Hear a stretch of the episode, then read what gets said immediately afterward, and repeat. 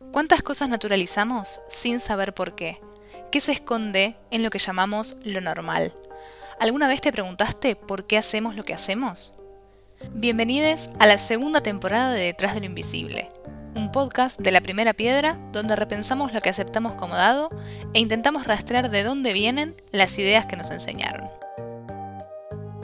En el episodio de hoy, 8M. La lucha no está a la venta. El 8 de marzo es una jornada de lucha, pero ¿por qué en un momento de la historia se lo relacionó con regalar flores y bombones? ¿Qué hay detrás de algo que nada tiene que ver con un reclamo colectivo por derechos?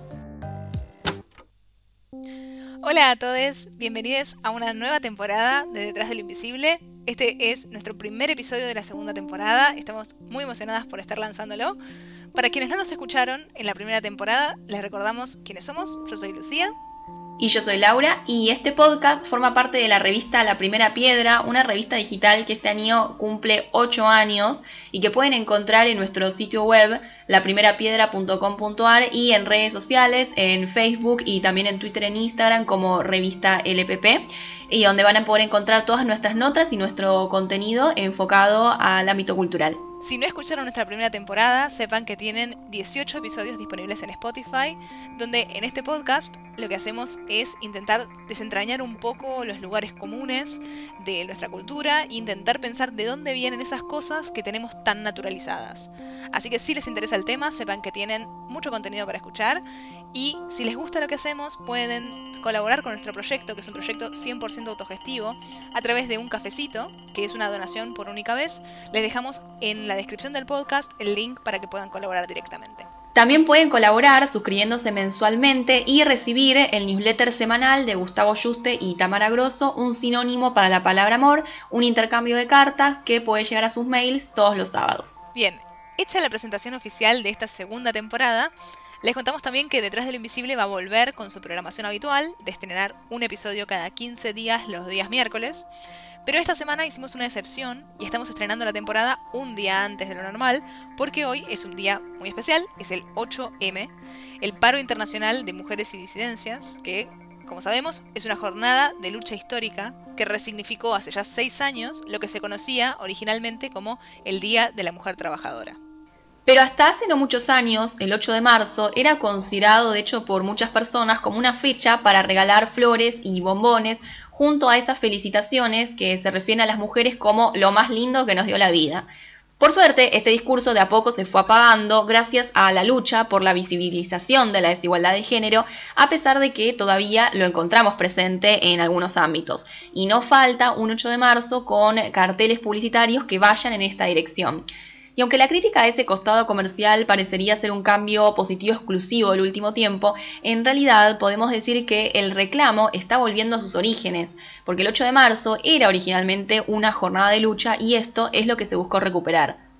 Sí, como seguramente vamos a escuchar muchas veces hoy en todas las efemérides de este día, lo que tradicionalmente se conocía como el Día de la Mujer evoca un 8 de marzo de 1857, un día en el que más de 100 trabajadoras de Nueva York, que reclamaban por mejores condiciones salariales, fueron asesinadas por la represión policial. Estas mujeres lo que denunciaban era que sus sueldos eran la mitad de lo que percibían los hombres. Es decir, estaban haciendo un reclamo de brecha salarial que no nos suena tan extraño hoy en día. Se considera que esa manifestación fue una de las primeras convocatorias masivas realizadas por los derechos de las mujeres, pero obviamente en ese momento estaba lejos todavía de hablarse de un Día de la Mujer. Más de 50 años después, el 28 de febrero de 1909, se celebró por primera vez el Día Nacional de la Mujer en Estados Unidos, organizado por el Partido Socialista Americano. Esta fue una jornada de lucha que se repitió los últimos domingos de febrero hasta 1913, impulsada también por un incendio que ocurrió el 25 de marzo de 1911 en una fábrica textil también en Nueva York, donde murieron 123 mujeres, la mayoría de ellas jóvenes inmigrantes. Ese día habían decidido iniciar una huelga para exigir mejores condiciones laborales y los dueños cerraron las puertas y bloquearon el acceso a las escaleras, lo que dejó a las mujeres sin salida cuando una colilla de cigarrillo originó un incendio. Este hecho es considerado el desastre industrial con más víctimas mortales en la historia de la ciudad de Nueva York y el cuarto en el número de muertes de un siniestro industrial en la historia de Estados Unidos. Y fue también el detonante para la creación del Sindicato Internacional de Mujeres Trabajadoras Textiles que llevó adelante desde ese momento una lucha por mejorar la situación laboral. En los años subsiguientes, los movimientos de mujeres se fueron desarrollando en distintas partes del mundo, y esta jornada fue cobrando una relevancia particular. El Día Internacional de la Mujer tuvo lugar como tal por primera vez el 19 de marzo de 1911, conmemorando un levantamiento ocurrido en Prusia en esa fecha y reclamando el derecho a voto, la igualdad de oportunidades para ejercer cargos públicos, la formación profesional y el derecho al trabajo. La fecha elegida fue en memoria de la Comuna de París y fue impulsada por los partidos socialistas y los sindicatos de Austria, Dinamarca, Alemania y Suiza. En esa fecha, más de un millón de mujeres en todos estos países asistieron a estas marchas. Estos reclamos pasaron a un segundo plano durante el desarrollo de la Primera Guerra Mundial, pero eso no detuvo las marchas de mujeres alrededor del mundo que cada 8 de marzo reclamaban por el fin de la guerra. Un momento crucial se da justamente en Rusia, donde en 1917 la líder feminista Alexandra Kolontai encabeza una multitudinaria manifestación en contra del zar que resultó en un hito clave en el fin de su mandato. El gobierno provisional que después lo reemplazó le otorgó a las mujeres el derecho al voto y el día en que comenzaron estas marchas en Rusia fue el 23 de febrero, que sería el 8 de marzo para el calendario gregoriano utilizado en Occidente. Ese día fue instaurado por Lenin como el Día de la Mujer y continuó siendo celebrado principalmente por países comunistas los años siguientes. Entre la Primera Guerra Mundial y mediados de los 70, el concepto de Día Internacional de la Mujer perdió fuerza, lo que no significa que los movimientos feministas de cada país no denunciaran sus reclamos a nivel local, pero esa idea de Unión Internacional de Mujeres se consideraba propiamente socialista y era rechazada por los países occidentales hasta que la ONU decide instaurar la fecha oficialmente en 1977. Bueno, ¿y qué pasó desde ese momento hasta hoy? La realidad es que estos reclamos históricos que se hablaban a principios del siglo XX no suenan muy lejanos a los reclamos que mantenemos hoy en día. Hasta acá lo que se conoció como Día de la Mujer parece estar muy alejado de las flores, los bombones y los descuentos en el shopping. ¿Cuándo pasó ese gran cambio, cuando se instanció el Día de la Mujer de las consignas de lucha y se ligó únicamente a esto del consumismo, los regalos, algo que por supuesto no podemos decir que está desterrado del todo. Seguramente este 8M, a pesar de los cambios, vamos a seguir viendo mucho de esto en todos lados. En este episodio queremos preguntarnos qué hay detrás de la idea de los regalos tradicionales, de las flores, los bombones, los osos de peluche, que normalmente están ligados a la fragilidad, la delicadeza, la ternura, que son aspectos que la cultura ha asociado históricamente como conceptos, entre comillas, femeninos.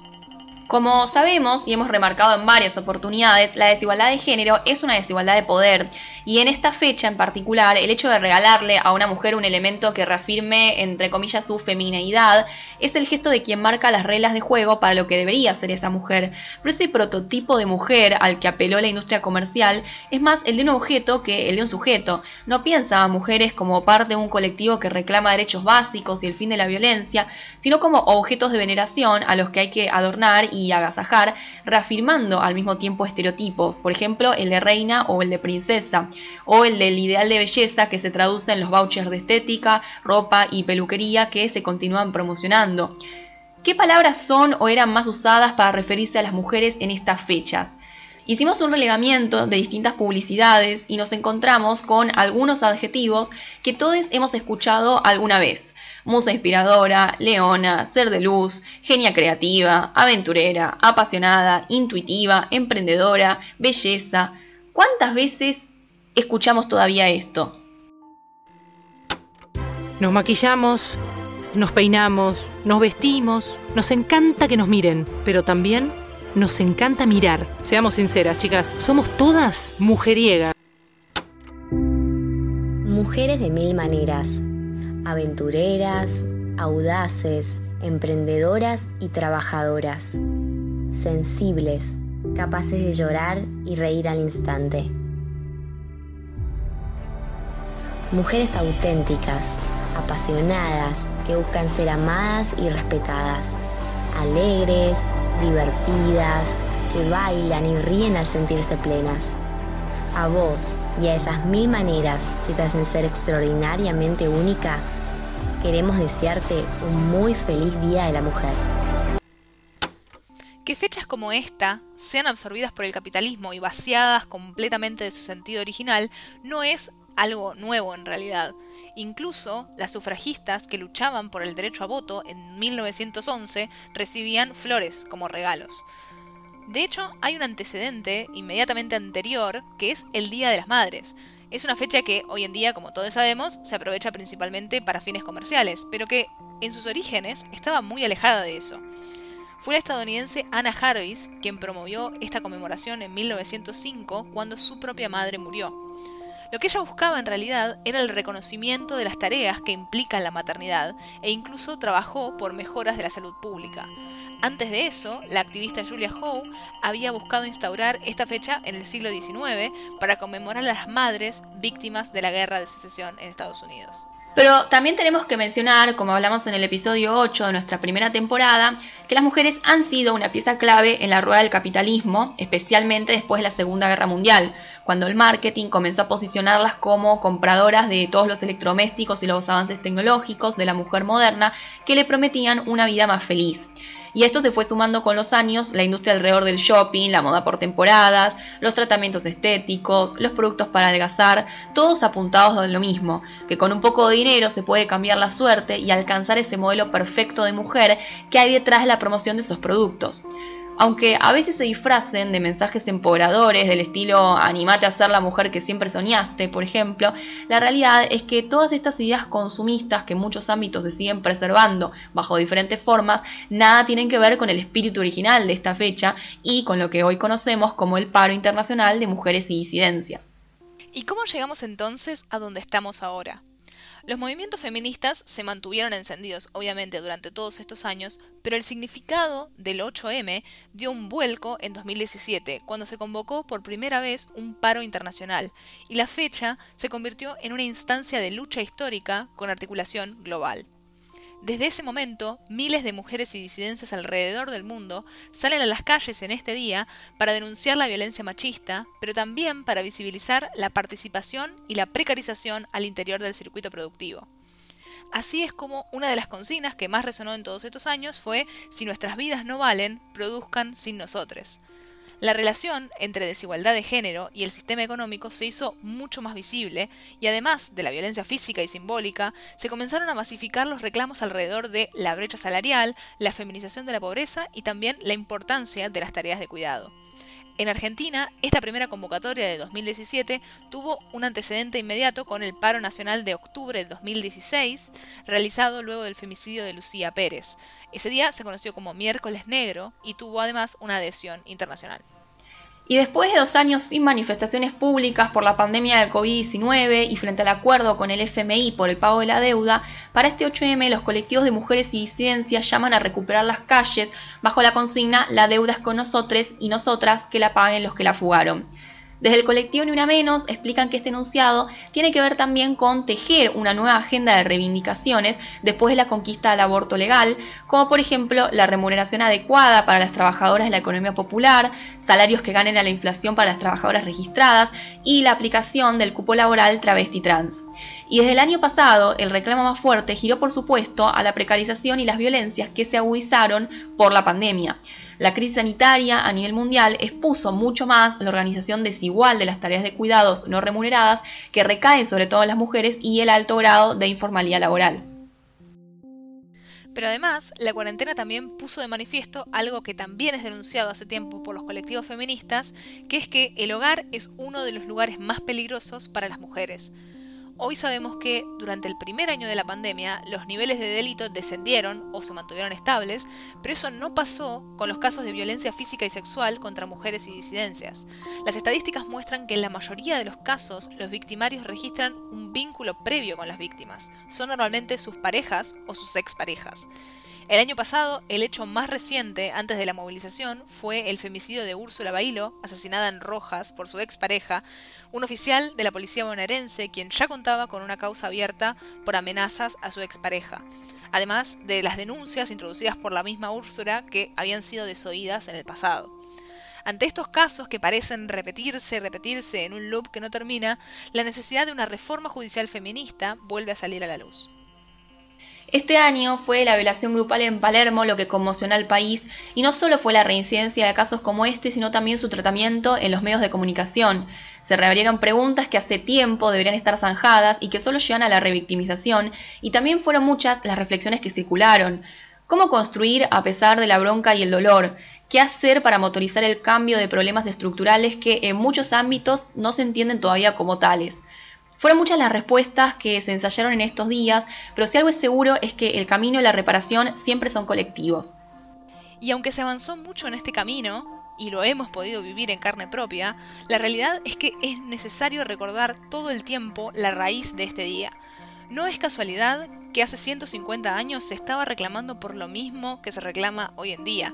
No es casualidad que las feministas de principio del siglo XX ya reclamaban por la brecha salarial y ya reclamaban por la reivindicación de las tareas de cuidado. Eso lo que quiere decirnos es que el sistema económico se apoya sobre esa brecha salarial, necesita de eso, necesita que las tareas de cuidado recaigan sobre las mujeres para poder seguir funcionando. Y es muy importante en este momento histórico que el 8M sea un momento para reclamar por cambios estructurales para estas luchas y no dejar que otra vez el sistema comercial vuelva a agarrar todos estos reclamos y todas estas consignas para convertirlas en otra vez razones de consumo, otra vez razones de comprarse una remera que diga soy feminista o comprar productos que apoyen estas luchas. Lo importante es lograr que, que los reclamos de base lleguen a algún lugar y que cambien algo de verdad. Este 8M probablemente los bancos van a seguir promocionando descuentos de moda y belleza y vamos a seguir viendo cómo maquillan estos reclamos en cosas que parecen empoderadoras. Pero lo importante es que mantener la importancia de que algo tiene que cambiar y en 150 años en el futuro no se siga reclamando lo mismo. Así que nos vemos en las calles. Detrás de lo Invisible es un podcast de la primera piedra. Para estar informado de todos nuestros nuevos episodios, puedes suscribirte en el link que figura en la descripción de este episodio o también puedes seguirnos en Spotify en nuestro canal Podcast LPP. Ahí vas a poder estar enterada de todos nuestros nuevos episodios que subimos a nuestro canal.